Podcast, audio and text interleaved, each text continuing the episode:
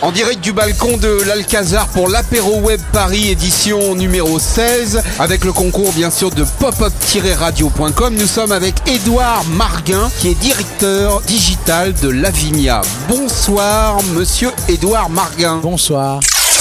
Apéro, Apéro web.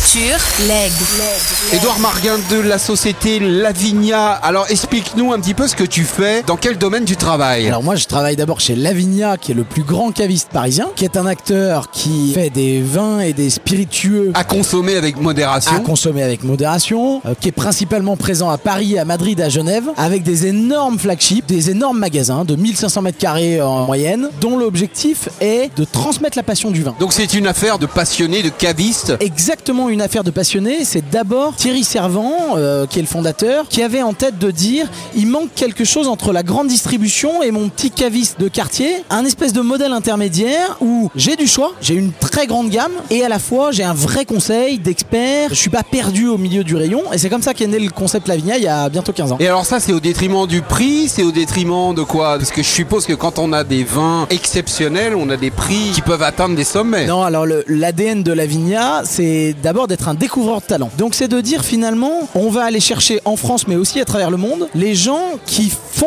l'exception du vin. Ça a un prix, cette exception, parce qu'aujourd'hui, effectivement, on ne se rend pas toujours compte, mais faire du développement durable, par exemple, pour un vigneron, c'est faire passer des chevaux pour le labour de ses champs. Mais quand on réalise que un cheval ne tasse pas la terre là où un tracteur la tasse, et ben finalement, on se rend compte que ces gens qui travaillent avec des chevaux, ils ne mettent pas en péril les millésimes futurs, mais évidemment, ça a un prix. Et alors, par rapport au digital, comment se positionne la Vigna Vous qui êtes un, j'allais dire un vendeur euh, de vin, mais D'abord un retailer, d'abord un épicier, c'est pas péjoratif de le dire. Euh, Lavinia a compris très tôt l'intérêt de, du e-commerce et a démarré dès 2001 son premier site e-commerce, ce qui était plutôt euh, pionnier pour un retailer par rapport à ce qu'on peut voir aujourd'hui. Et ses activités e-commerce euh, ont connu une jolie croissance et on est arrivé depuis un an dans une dimension qui est complètement différente où le digital ça va beaucoup plus loin que le e-commerce. C'est pas euh, d'avoir un site d'un côté conçu comme un service annexe de la boutique et puis une boutique de l'autre, c'est de commencer à intégrer la dimension customer journey comme on dit, les différents points de contact de nos clients, de commencer à comprendre qu'il n'y a pas de cannibalisation euh, entre des gens qui achètent en boutique, des gens qui achètent sur internet et de commencer à décloisonner un peu ces différents silos. Moi j'arrive à la faveur de cette volonté de transformer digitalement euh, Et alors, ça fait combien de temps que vous essayez de décloisonner un peu tout ça? Alors moi j'ai un peu moins de 10 ans de e-commerce derrière moi, plutôt chez des pure players, et j'ai fait le choix il y a un an de basculer dans cet univers digital chez un retailer, avec un changement de rythme qui est évident. Je savais que la dimension culturelle serait importante, et moi je me suis vraiment attaché à d'abord créer des référentiels communs. C'est-à-dire effectivement aller entre guillemets prêcher la bonne parole pour dire on n'a qu'un seul référentiel client, à savoir on n'a pas des clients de la Vigna restaurant, entreprise,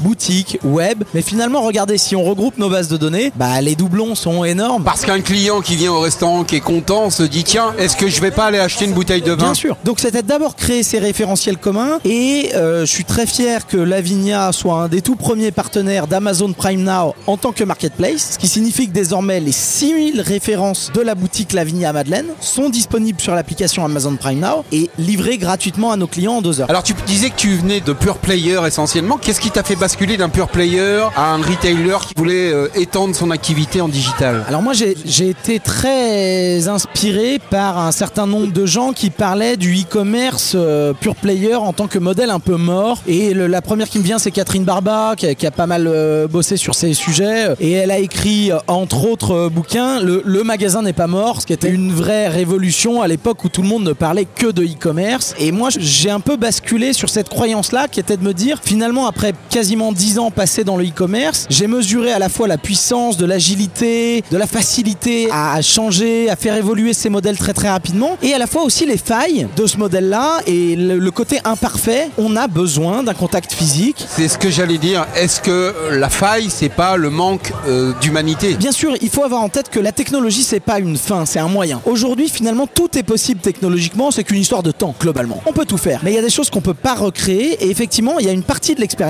qu'on ne peut pas recréer. Et moi, je suis vraiment euh, au premier chef ravi de travailler directement sur place dans une boutique aujourd'hui parce que je fais du e-commerce, mais je vois des clients et le partage avec ces clients, il est de toute façon irremplaçable. Il y a plein de solutions qui existent aujourd'hui, les click to chat, les click to community, tout ce qu'on veut. Mais à un moment donné, parfois, un client a besoin d'un conseil. Je vais te dire particulièrement dans notre milieu où on a grosso modo 6000 références à Madeleine et où on a voulu généraliser le concept de dégustation. Nos clients peuvent déguster la plupart des produits avant de les acheter, Bah, avant qu'on puisse déguster sur internet euh, du vin et il y a un peu de marge. Quelles sont pour demain les nouvelles tendances, les nouvelles activités que vous allez développer, vous, pour que euh, le chiffre se développe, par exemple, sur le digital? Je pense que ce que je vais dire sur la Vigna est pas valable uniquement euh, pour, pour la Vigna. Je trouve qu'on est en train de revenir d'un mouvement qui était finalement de dire les boutiques sont d'abord appelées des surfaces de vente, dont chaque presque centimètre carré est dédié à la vente. On est en train d'en revenir et en tout cas c'est ce à quoi on croit beaucoup chez la Vigna. On est en train de refaire de nos boutiques, de nos flagships, des lieux de vie, des lieux d'expérience. C'est-à-dire des endroits où on vient pas dans une optique d'achat et où on va surtout pas, nos sommeliers, nos vendeurs vont surtout pas mettre la pression dans une démarche d'achat, mais au contraire dire venez chez nous pour découvrir quelque chose. Parce que si on y réfléchit bien, la praticité, elle se créera de toute façon sur Internet. C'est forcément plus pratique de se faire livrer chez soi, d'autant plus aujourd'hui où on peut se faire livrer en deux heures que de repartir avec sa caisse de six bouteilles. En revanche, venir expérimenter, venir déguster, venir rencontrer les vignerons. On a lancé il y a un mois les wine dinners, c'est-à-dire qu'on fait venir les vignerons chez nous pour une dégustation euh, somme toute assez classique, mais on fait rester ces vignerons avec nous au restaurant La Vigna et on les installe sur des tables et on installe nos clients à côté d'eux, sur des grandes tables. Et finalement, la moitié du plaisir du vin, c'est l'histoire que tu racontes. Et quand c'est le vigneron qui te la raconte, et évidemment de façon euh, passionnée, tu achètes plus un bien, tu achètes plus,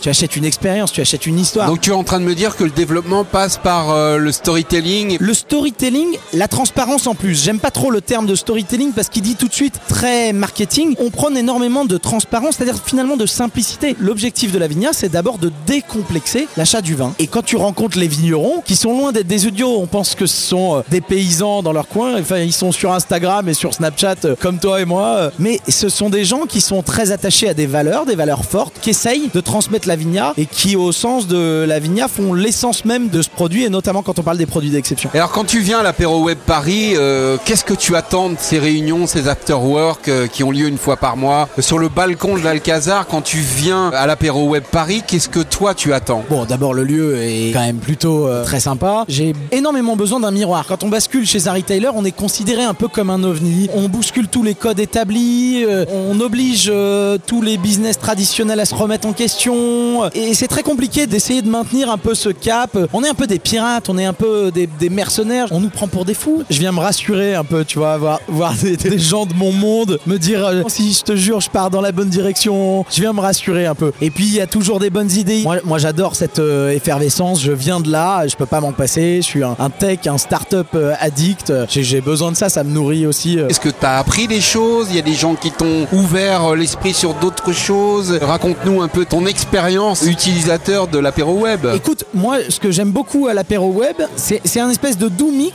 entre. Tu retrouves toujours des gens que tu connais qui sont, je vais pas dire des amis, mais ça reste une petite famille, euh, ce monde-là. Moi, j'aime bien ce côté-là. Et à la fois, il n'y a pas un seul apéro web que j'ai fait sans repartir avec des cartes de visite, alors que je viens pas ici dans une démarche de networking, ce qui peut être le cas dans d'autres événements, mais plutôt de me dire, on est dans un super cadre, je vais retrouver des gens sympas, des gens que j'aime bien, et finalement, de fil en aiguille, tu repars toujours avec des idées neuves, avec un truc qui t'a un peu bousculé. Moi, j'adore ça. Et alors, si je te demande un petit défi euh, là comme ça, en une minute, comment tu peux me présenter l'apéro web et surtout comment tu peux donner envie et dire tout le bien que tu peux sur l'apéro web On est au 16e, je crois, euh, apéro web. J'en ai pas loupé beaucoup, il me semble. Quand j'ai fait le premier, c'était une respiration. Je me suis dit, tiens, c'est marrant, il y a des gens qui ont organisé un événement qui avait pas d'objectif de monétisation, qui avait pas d'objectif commercial, qui avait pas d'autre objectif que de mettre ensemble des gens qui ont des problématiques, qui ont envie de les partager de façon transparente, de façon décomplexée et, et où il y a une vraie émulation. Et j'étais ressorti de ce premier apéro web en me disant, waouh, juste un moment simple. Et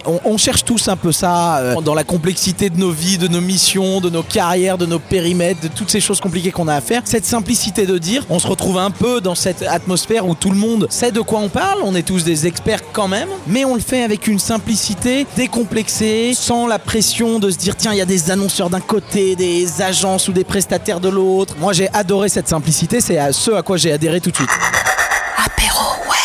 Apéro Web.